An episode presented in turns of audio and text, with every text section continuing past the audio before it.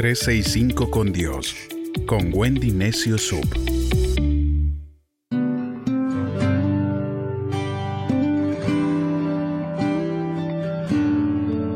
...17 de agosto... ...vitamina P de paciencia...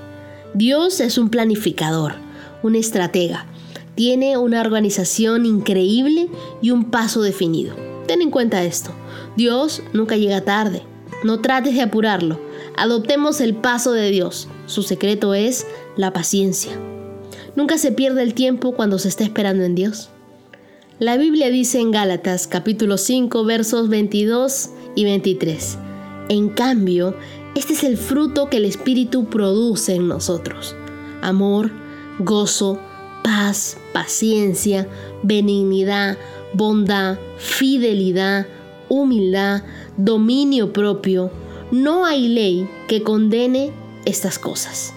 Claramente estos versos dicen que si andamos en el Espíritu Santo, podremos ser más pacientes y amables. Entonces ya sabemos que si estamos impacientes y antipáticos, no estamos en la misma sintonía de Dios. Debemos dar fruto de paciencia, que viene a través de las circunstancias donde debemos aprender a esperar en Dios. Con cada prueba de la vida tenemos un termómetro para ver cuánta paciencia tenemos. Esto con el fin de ganar dominio propio. Y nos ayuda también a saber cuánto tiempo podemos esperar sin perder los papeles, sin perder la paciencia. Cuando nos damos cuenta que algo nos altera, entonces sabemos en qué área debemos ponernos a trabajar. Y también nos lleva a entregarle todas nuestras expectativas a Dios y esperar en su tiempo. Que en su tiempo ocurran las cosas. El ser pacientes nos liberará de la ansiedad. ¿Quién tendría la santa paciencia en la Biblia? Noé. La Biblia nos dice en Génesis capítulo 6, versos del 5 al 8. Cuando el Señor Dios vio el alcance de la maldad humana y que la gente solo pensaba en hacer lo malo, le dolió haberla creado y se llenó de mucho pesar. Entonces Dios dijo, voy a borrar de la tierra todo lo que he creado, hombres, animales, reptiles y aves. Lamento haberlos creado. Pero Noé contaba con la aprobación del Señor. El diluvio entonces empezó cuando Noé tenía 600 años. Génesis 7, verso 6, Génesis 6, versos 13 al 22. Y vamos a ver lo que Dios le mandó hacer. Dios vio que la humanidad se había degenerado y practicaba la violencia. La depravación llegó a tal extremo que un día Dios le dijo a Noé, he decidido destruir la humanidad porque por su culpa hay mucha violencia y corrupción en la tierra. Sí, voy a destruir a toda la gente junto con todo lo que hay en el mundo. Hazte un barco de madera de pino, cubre todas las endijas con alquitrán, hazle cubiertas y camarotes a todo lo largo. Hazlo de 135 metros de largo, 22 metros y medio de ancho y 13 metros y medio de alto. Permite que entre el techo y la pared alrededor de todo el barco y haya un espacio libre de unos 45 centímetros para que, por lo tanto, la luz como el aire puedan circular. Hazle tres cubiertas, una cubierta inferior, una cubierta intermedia y una superior. Y hazle una puerta a cada costado, porque voy a inundar la tierra con un diluvio para destruir a todos los seres vivos. Todos morirán pero contigo haré un pacto, de modo que entrarás en el barco junto con tus hijos, tu esposa y tus nueras para que no mueran. De cada animal trae un macho y una hembra y hazlos entrar en el barco contigo para que sobrevivan al diluvio. Haz entrar una pareja de cada especie animal, ave y reptil, y también guarda en el barco todo el alimento que tú y ellos necesitan. Y Noé hizo lo que Dios le mandó. Así como Dios le mandó a Noé a hacer un arca, a ti te puede también mandar a hacer algo. Créeme que hacer un barco en medio del desierto parecía ridículo, inútil y sobre todo cuando la tierra nunca antes había llovido, ¿no? Ahora, el hacer el arca era algo aparatoso. No se podía construir disimuladamente un barco de 100 metros de largo.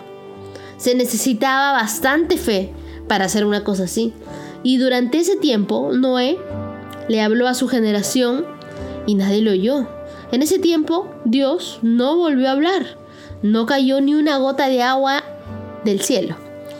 Y qué tal paciencia, ¿no? ¿Qué tal fe? Él no dijo, me habré equivocado. O a lo mejor escuché mal. Y si después de todo no era Dios, mira que parece que estoy perdiendo mi tiempo. Noé en ningún momento dijo estas preguntas. Y en Hebreos capítulo 11, verso 7 dice, por la fe, cuando se le avisó lo que ocurriría, porque todavía no podía verse, obedeció y construyó un barco para salvar a su familia. Por esa fe, condenó al mundo y fue heredero de la justicia que viene por la fe. Noé, además, trabajaba todo el tiempo, sin ser remunerado o elogiado. Eso afectaba a toda su familia. A veces uno tiene una promesa de Dios, pero de hace mucho, y por el momento no pasa nada. Pero uno debe insistir, mantenerse firme y confiando en Dios con paciencia. Quizás el día de hoy sientes vergüenza, porque todos te juzgan, hasta te critican. Pero hay que persistir. Hay que hacer las cosas a la manera de Dios, con buenas motivaciones. Noé confiaba en Dios y eso era notorio. Noé trabajó en el arca casi 100 años sin que nadie le hiciera caso.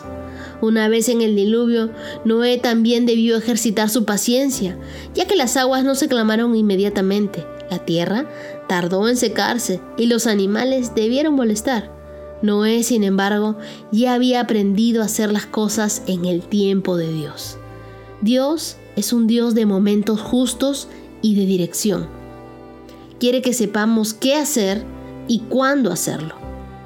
El Salmo 32, verso 8 dice, Yo te instruiré y te guiaré por el mejor camino para tu vida. Yo te aconsejaré y velaré por ti. Beverly Sills decía, no hay atajos que nos lleven a donde valga la pena. El camino de la cima no es rápido ni fácil. Lo que vale la pena nunca sucede apurado, así que sé paciente. Dios no creó el apuro, debemos adoptar la velocidad de Dios. No te impacientes. Recuerda que no te calientas las manos quemándote los dedos. Cuanta menos paciencia tengas, más rápido la perderás. Así que ten paciencia como para permitir que la fe complete su obra en ti. Voy a repetírtelo. Ten paciencia como para permitir que la fe complete su obra en ti. Y dedícate a tomar esta vitamina P, vitamina de paciencia cada día el Espíritu Santo produce en nosotros esta vitamina. Y si no la tenemos, es que no estamos acercándonos a Dios lo suficiente.